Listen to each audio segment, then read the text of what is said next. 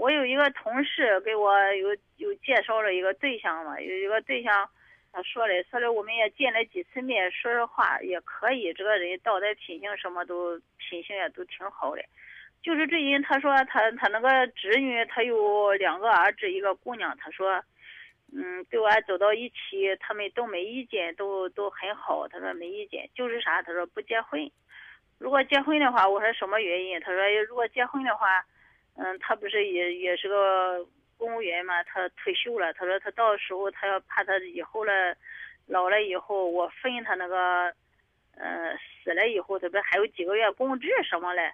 他说怕我分他那钱啥嘞。嗯。我说嘞，如果不结婚，你看我儿子知道了多没面子。让我儿媳妇他们知道了，说我在在外边过着这没名分，不是也不好。我说还得结婚吧，不结婚那那这个事就不行。他还是可愿意，他说：“他说如果这样的话，他可我可以给你弥补。我现在把那个钱我可以给你。我说我也不缺钱，我就是一个人心孤独，我想找一个伴儿嘞。嗯，我怕我儿子说不是笑话我，不是想结婚的。他说他不给我结婚，你说这四个心，这能跟他说不能的这？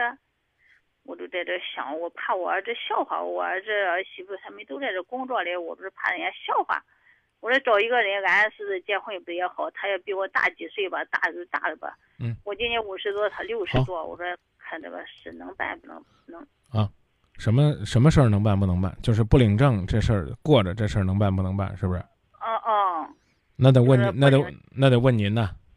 对。那我是意思说，还是想领证啊？不领证，好了，多没面子。可以啊，那你就跟他商量。你说我的意思是要领证啊。那他要不，他说他那孩子不让领，他说嗯不让领证，他说他说不领证，不领证这不能跟他在一起。我先给我我先来挑拨挑拨啊。嗯。但是您呢就只当我没说啊，我只先挑拨挑拨，就说的狠一点。第一呢，就说明这个人或或者说这一家人啊都是钻到钱眼里边的人，是不是？啊。您不要问我是不是，我只我只表达，因为我不能说人家是，我只就这个就这个事儿来讲，这一家人呢都是钻到钱眼里边的人，为什么呢？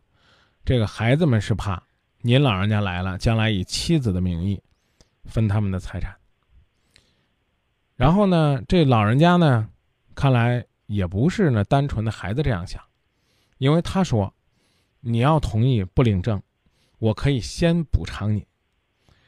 那我不知道这个补偿是什么，哪怕是带你去你梦寐以求的国度里边去旅旅旅游，哪怕呢是送你一件你梦寐以求的礼物，这我觉得也算是一种把钱化作爱的补偿。没想到呢，这老爷爷也好，这大叔也好，大伯也好，反正我也不知道他岁数啊，反正就这老人家吧，跟你说说，你要同意不领证，我补偿你。啊。怎么补偿你呢？我给你钱呢。你你说，这不说明这这这大爷他也认为钱挺重要的，嗯，重要到可以拿钱去买来你的原则、你的底线，是是这意思不？哦，对呢，那个张明老师他还说过啥？他给我说了好几十话了。他说啥吧？他说，呃，结婚也可以。可以的话，让我给他写个字据，写个字据，就是说，呃，将来他老了以后，呃，我不，我可以不分他那个任何财产，他那个工资呀什么的，我可以不要，呃，就是你写个字据了，我们两个结婚也可以。我说你说的啥意思？你说的是我是杨白劳，是个我我我个白毛女的，我自己写下拿我自己卖了，啥意思？你说的是啥意思？嗯，就他说这了，我生气，我不是才才跟你们在这说说，我在这生气嘛，我就跟你说，他让我写个字，问。写个写个字。啊，先先先先不说啊，提问，就是你们两个一共交往了多久？有嗯，认识说，我这个同事给我说的有一一两年了吧，我们见面一共见了六次面吧。嗯，我不是在儿子这住，在儿子这住，我最近很生气嘛，这可没意思，他们都在这工作里，我没意思。哎，那那见了六次面啊，那我跟您说，啊，两年见六次面，基本上相当于呢认识十二天。嗯。啊，那你一共见六次嘛，啊，两头算也就十二天。我建议你啊，干脆算了，是不是？算了，我一个人在这没意思，张明老师。这个这个世界上就这一个老头吗？嗯，他在这孩子在这里工作，他也每天忙，儿媳妇也忙。我知道啊我知我知道啊阿姨需要我看孩子，我跟那多余的人呀一样。阿姨，啊，嗯，这个我们一定要找个老伴儿，和我们一定要找他做老伴儿，不是一回事儿吧？哎呀，那他不您您您回答我您您您就您就只管放下一个女人的矜持，回答我，您是不是心里边就铁了心的想找她做老伴儿？那我就想着跟他合得来呀、以前我们一共一共一就认识，一共跟我们家老头子原来在那个单位里面，他们都是在政法系统工作嘞，他们也都认识，对他的道德品行比较理了解。阿姨是，嗯，都跟您认识，有那么多年的关系，还怀疑您到他们家里边是搂人家家钱的，这您还让我怎么夸他呢？您就、哦您就您，孩子，哎啊，不是孩子，老人家不也说了吗？拿钱要买你的委屈，您怎么还没听明白呢？我再问您一句，您能不能只管厚着脸皮跟我说，你是不是就想嫁给他？明白明白，不是不你是不是就想嫁给他？你告诉我，你要是的话，我再跟你说该怎么解决。你要说不是的话，我觉得分开挺好的。你是不是我就想？呀，我就想给他俩做伴儿，比较能说得来。好我看他那那个说话也啊挺干净嘞，那个人。嗯，哪儿说得来呀？一共见六次，经人介绍。嗯，那六次面他那个样子，他那个外表，第一感觉他可干净，干干净净的。您这么您您这么大岁数，还靠外貌来判断一个人吗？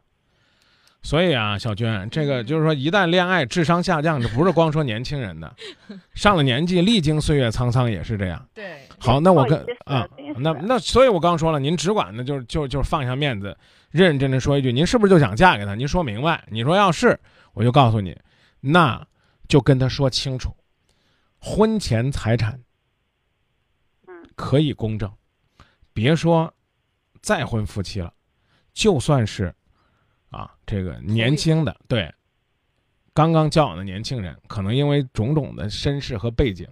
啊，女孩子也罢，男孩子也罢，都会被误认为是看中了人家的钱财，所以有的时候为了自证清白，干脆就说办婚前公证，你婚前的是你的，但是呢，我为什么不支持你去给他写个字据呢？嗯因为在夫妻共同生活期间，它是一个相互扶助的过程。比如说您没工资，比如说啊，他有工资，他一个月两千块钱，可是您还得帮他买菜做饭，照顾他饮食起居了，嗯，那就不能光让他指着您的鼻子说您就是个吃软饭的呀，是不是这个道理？是是是，啊我也有工资呀。啊啊，我知道啊，我知道啊，您有工资，您有收入，您什么都不愁，那我个人就跟您说，你也别听着不乐意，那还不如两个人就这样两情相悦，彼此照顾就行了。虽然呢，这话呢听起来不甚主流，但现在呢，这个老年人在面临再婚种种困惑的时候，还真有这样的，就相互照顾吧，啊，孩子也不让结，啊，自己心里面也有顾虑，那您就去说服您的儿子，不要让他用这种有色眼睛看您，觉得好像您没结婚跟人走了就丢人。我前面还在跟一个三十多岁的大姐说，一一定要领，一定要领结婚证，这是对你的一种起码的尊重嗯，啊。那您要是认为呢，您为了爱可以放下这底线，那您就放下，啊。那我我是我我儿媳妇笑话儿子啊不说，就怕儿媳妇。儿媳妇儿也不会笑话您，我，但是我刚要跟您讲的是，我怕您过去过日子抬不起头嗯，那肯定的。那啊！你你你以为你不领结婚证，人家就不觉得你占人家家便宜、搂人家家钱了吗？对对，人家呃这个只要是对您不待见的人，都会认为您不是为了爱情。那这话都在嘴边呢，你工资比他高，那我们也还说呢。那我告诉你，你老太太花的还比他多呢，你就是看中人家家钱了。你虽然呢这个没有领结婚证，但是你花总可以吧？是不是？咱咱举个例子，比如说这老人家爱收藏啊，嗯你今天卖他一幅画，明天卖他一幅字儿，那钱你们都花了，还留什么财产呢？你老太太保不齐把东西都拿自己家了，你要这，那你日子就没法过了。所以我我就告诉您的意思就是说呀，我看这老头可干净，跟我说话可好。金钱观是往大里说就是价值观，再往大里说就是这个人的人生观、世界观。你三观都不同，那你说还咋往下发展？因因此，我刚已经告诉你了，这个事儿就是您自己商量着来。我是干脆劝您呢，哎，想找个伴儿可以，未必非得找他。对对对，就是。对啊，您站在您的立场上说呀，我们相识多年，那我也要说相识多年还这么看您，那这人不是更不更没意思吗？是不是？你要说你们你们你们彼此不了解，担心您老太太是图钱那种，这么多年了还不知道您的为人吗？又还得给您写个字据啊！以后呢，百年之后您不能分他的钱啊！那那那干脆大家就写个 AA 制呗，你别百年之后了，就咱俩活着的时候也都你花你的，我花我的，啊！你有病了你自己去医院看啊，让你孩子照顾啊，咱俩彼此也不照顾，那还往一块凑个啥玩意儿啊？那可是，那个老头子说啥吧？他说嘞。啊，那那我死了以后，比方说我那工资啥，我现在就可以给你。我说我是为了你的钱，你俩说的这没意思了呀？他说那我可以给你弥补啊，弥补我拿的钱给你。你那我那我那我就不明白了，阿姨，现在就可以啊？你你让我说完，我因为我有点傻了，我听不懂了。这个怕您分他什么钱？他他他他那孩子，他他说他那孩子说怕他以后不是老了以后。他死了以后不是还有，呃，我也不知道，说还有几个月工资什么嘞？他说我怕我分他那工资，分他那钱。好好啊，怕您分他老人家故去之后身后的那点补助，或者叫什么丧葬金。好，我们就这么说吧啊，够够够。对他。那他提前要补偿给你的是什么钱？呃，他说，他说，我说你俩说着，他他说他一是说他是给我的，他不亏待我。他为了表示一种他对我那敬意吧，他说他可以给我拿几万块钱啥的。啥钱呢？我不要。嗯，他说他自己给我那钱，他说就算以后他他弥补，我不是比他年纪小。弥补啥钱呢？嗯，补那钱就是他那个工资嘛，他给我钱，他说就是啥工资啊？嗯，就是他算他以后老了那个钱，他可以给我。那那这老先生不是自个儿给自个儿扇自个儿脸吗？他他说他那孩子没不愿意，我就说我说我说你咋想的这呢？他说他家那孩子没这样这样子说嘞。我说那就算了吧，我不愿意。他可生气，他说我可以经济上给你补补偿一点钱。我说你说的就成杨白老了，我自己卖我自己的。我说卖我自己的，我要你的钱。我说我不要。跟杨白老也没什么关系，要那。咱俩都算了，那我说拿我自己卖了呀。我说他给我点钱，我写个条，我跟住他，你看多没面子，多丢人。我更不愿意。我说那咱算了吧。呀，他可生气，他又给我打电话了。我说那算了吧，等回来我考虑好了再说吧。那您我没办法了，我今天不是跟你商量的嘛？那您就再考虑考虑吧。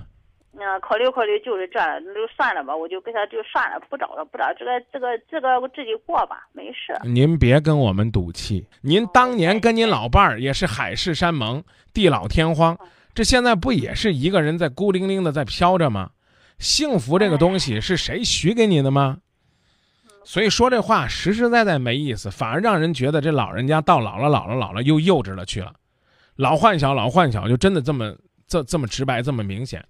您希望有一个人知冷知热，那么首先这个人就应该是尊重你，他内心深处因为孩子有种种的顾虑，你们可以商量，你甚至可以给他写这个东西没问题。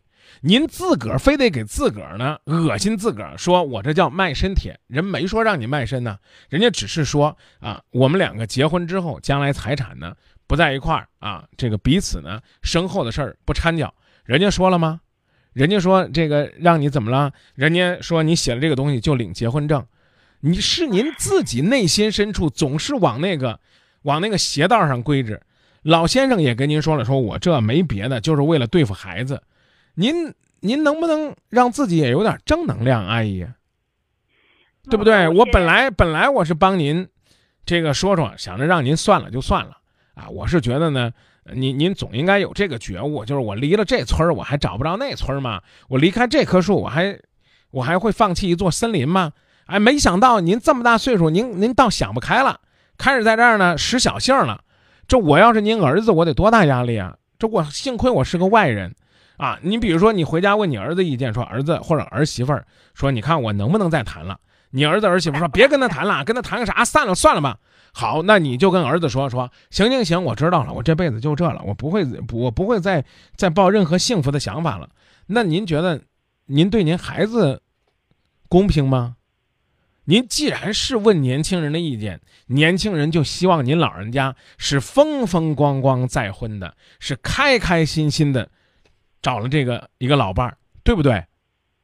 啊，我们就是想让您开心点，您可好，您就说，哎，这人不让我开心，以后我也不我我也不想开心的事了。我说话难听点，阿姨，您吓唬谁呀？您是恶心自己呢，还是恶心儿子呢，还是恶心儿媳妇呢？还还还口口声声的说儿媳妇儿这个瞧不起您。我再跟您较较真儿，您跟您儿媳妇儿关系不好吗？差不多吧，也可以。对呀，您跟您儿媳妇儿关系没什么这个问题，您干嘛非得针对您儿媳妇儿说您儿媳妇儿怎么看不上你呢？您老人，您您让我说完，您先别急，您老人家再找个归宿。说不好听点的，如果您现在能帮忙带孩子吧，儿媳妇儿可能心里边觉得要少个老人，少个帮手。你要是现在孩子孙子都不用您带，也不用您帮忙，我说句不中听点，他们家里边少个老人，少操份心，他们有啥好笑话您的呢？您愿去哪儿去哪儿，您愿到哪儿乐呵，您到哪儿乐呵。他肯定不会像您想的这样，没事干就嘲笑您。你看你妈啊，没结婚就跟人家走了，我认为不会的。所以我真心实意的提醒您，阿姨，想幸福，第一呢是要在乎自己的感受，第二就是少在乎别人怎么看你。对，对，是不是？多心了吧？啊，对对，可能我多心了吧？我说你你你不是多心了，你是相当多心了。一个人可没意思，每天一个人守着一个大房子，孩子也不用我看，每天没事干，整天。我我儿子倒没事，我儿子说：“你看妈，你就这这。”你看，你看，又说儿子没事儿。嗯，您您您下次记得说话的时候说孩子们没事儿，就包括了儿子和儿媳。您老说儿子没事儿，这就是人家的妈妈也在那住啊，我那个小孙子他奶奶也，他他那个姥姥也都在那住，人家姥姥叫奶奶的，人就这一个姑娘，我那孙子问人家也是叫奶奶的，我在那可没意思，人家两个人都在那住着，我儿子在那个部队里面大院子里面住，我成天出来进去可没意思。所以我就说您的不幸哎，您您的这种不快乐都是您自个儿给自个儿堵的，嗯烦死了，有啥好烦的？生气。生我们今夜不寂寞的气吗？不是生我自己的命运的气啊！你这拿不定主意我的命运不好啊，你知道不？烦死了！那那阿姨就这吧，啊我我不跟您聊了哦啊！我再次提醒你，你所有的不快乐都是您自己的问题，谁都帮不了你。嗯，你你说的我我那我想想，我考虑考虑，想想了，想想了，我就我得再给别人再这，我主主要我那同事都没在这，我那同事都在老家里，没没在这。回去以后找我那同事再说说再说吧，行吧？谢谢张明老师，谢谢小军老师啊，谢谢。您找谁说，都不如自己学会让自己过得快乐一些。那就是您自己这碗水啊没端平，所以心里边总是觉得那水会洒出来。下一次您真的记得，儿媳妇儿也是您自个儿的亲人，人家能够抱着你的孩子喊孙子，那代表的是人家的另外一种疼。孩子有俩奶奶也真不是什么坏事儿。您呢也学会别一口一个我儿媳妇儿怎么地了，我儿媳妇儿怎么地了啊，我儿子对我好怎么了？你学会拿你的儿媳妇儿真心实意的像闺女那么疼，可能啊你的日子也会快乐一些。他对我太亲了，对我太好了，可可气，拿我当成客人一样，每次去啥都不让我干。妈，你休息吧，休息吧，没事，妈，你休息吧。对我可亲可亲了，你知道吧？太亲了，你知道吧？他一点跟那不自由一样，跟那不随便，你知道吧？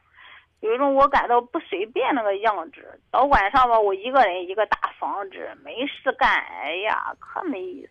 生活当中，一个人到了六十岁的年纪，有的时候还没弄明白什么叫生在福中不知福。这阿姨您得琢磨琢磨，啊，哦有要是没大房子住的时候呢，您可能还会说说这孩子们住着大房子，让我住个小房子真讨厌。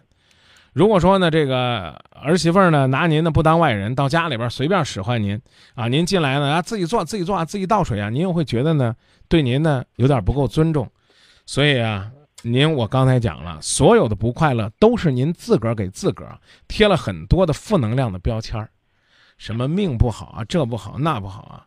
孩子听您讲啊，在部队里边应该呢也是骨干精英啊，有这么有出息。然后呢，孩子呢，哎，这个现在呢就是孙子也长大了，不用您跟着操那么多心。看起来呢，儿媳妇跟您关系也特别的好，口口声声。含沙射影，甚至呢就指桑骂槐的说人家看不起你，然后呢夸人家呢也夸的这么让人别扭，这么堵心。阿姨，我说句实话，我要是您儿媳妇啊，我都受不了您。您这儿媳妇真是天底下难找的好姑娘，说实话。不错，可好了，不不错，我那那那您那您说句难听话，您还哪有什么好意思在那儿一口一个我命不好这了那了？您说这些话恶心谁呢？您琢磨琢磨。您这么大岁数了，好日子得往好里过，啊！我说的再难听点啊，就因为一个所谓的这个准男朋友给您带来这些烦恼，您把您身边所有的人都否定了，您太可怕了！真的，您比那些年少不经事的小姑娘还可怕呢。大房子也不好了，然后这也不好了，那也不好了。您要不乐意的话，您真的可以回老家去静静心，这倒真是一个好的选择。有空再来啊，想呢打开心门去寻找一个老伴儿，就真心实意的去找一个啊。如果呢，心里边就是掏心窝子的说，哎呀，只要能让我跟他在一起，什么我都不在乎，就别没事干，先打这个儿媳妇个下马威。那意思是警告人家说，你可不许笑话我，我就准备跟着老头走呢。一口一个我儿媳妇瞧不起我，一口一个我儿媳妇笑话，谁也没笑话你，是你自己内心深处在笑话自己，然后你就觉得全世界的人都在笑话你，特别是你身边那个对你最好的，你又认为她是外人的儿媳妇儿，这就是你儿媳妇儿最大的悲哀和您自己最大的痛苦根源所在。跟您聊这么多，跟那个。跟那个大爷还有那个大爷家的人没什么关系。那大爷我刚也表扬了半天，他也不容易。为了你说，哎，你别觉得我是，我是那个什么在乎钱，钱我可以先给你。写这个东西就是为了给儿子看。老老爷子忍辱负重，这边哄着你，那边瞒着孩子，多不容易啊！您您您您您自个儿就您说呢？您回去跟您的老姐妹们啊，我那些阿姨们好好的商量商量，看看我们说的对不对，有没有道理啊？好好好，谢谢张明老师，谢谢小军老师啊，谢谢。我也希望阿姨，我听完你的事情，其实我觉得你真的是很幸福的一个人。哦，要说起来还可以吧，就是还可以，就是 只是还可以的程度吗？哦，就是我一个人太孤独了，住到一个大房子，儿子去学习一周，我一个人，人家那呃，我那个儿媳妇，我孙子。还有那个 他姥姥姥爷他们在一块我一个人在这大房子里面，就现在也是我一个人，可孤独。一想我光想哭，可没意思，你知道吧？我就这一个儿子呀，那个我儿媳妇对我可好，他们也都是在部队里面工作的，在大院子里面，每天都对那都是一堆那小士兵，可没意思。行，回去过您有意思的生活，也是您的一种追求，啊，当然呢，这个呃。您自个儿呢？考虑考虑啊，去追求呢您新的幸福，也是呢您的选择，这都可以。哦，好，好，好，就这样子，好，好。哦，那行，那再见吧，张明老师，小军老师。好，谢谢您，谢谢您。再见，阿姨。嗯。哦，再见，好。这个其实真的，我真觉得挺可怕的，就是一个人的孤单和寂寞到了这种程度，已经到了开始啊。我就我不客气的讲，就是抱怨的这种地步了。就是他所有的好，对于他来讲，他可能，他他内心深处怎么讲呢？他他都觉得事事好像不太如意。来看看大家的观点吧。无理取闹小宝贝儿说，每个人追求的生活不一样，观点也不一样，观点就不一样。嗯，还有一朋友说，这个阿姨有点像老小孩儿。有点像是小姑娘在谈恋爱，对啊，然后也有朋友说呢，生活啊，这个太悲观了，没有自己的主心骨，也没找到精神寄托，嗯，啊，当然也有朋友呢说是代沟，啊，也有朋友说张明啊，语速放慢啊，深呼吸啊，这样的话阿姨才能够听得进去，嗯，好吧，所以我觉得我们能做的也就是放首歌吧，轻松轻松，应该是那个年代啊，朦胧爱情的一种体验。希望呢，这阿姨能够找回那当年十八九岁小姑娘那个青青河边风车转转，啊，豆花飘香，啊，那个小英莲的感觉，幸福真的是需要有这样艳阳天的好心情才能够收获。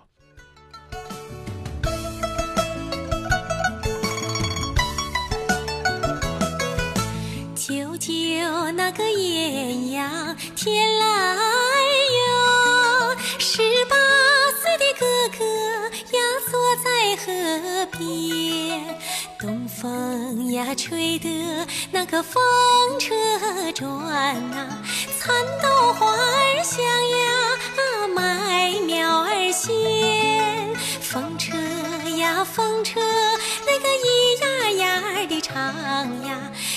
哥哥为什么呀不开眼？舅舅那个艳阳天来哟，十八岁的哥哥呀想把君来参，风车呀跟着那个东风转呐，哥哥惦记着呀笑盈脸。风响呀不停，那个车难转呐，决心没有下呀，怎么开眼？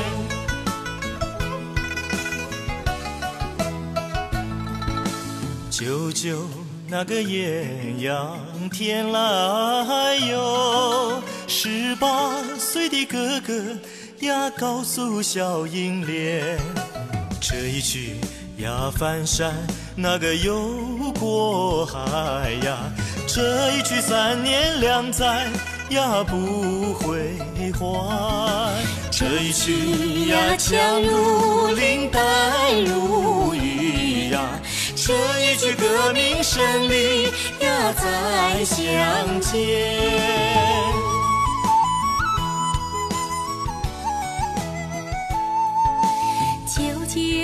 那个艳阳天来哟，十八岁的哥哥呀细听我小英莲，哪怕你一去呀千万里呀，哪怕你十年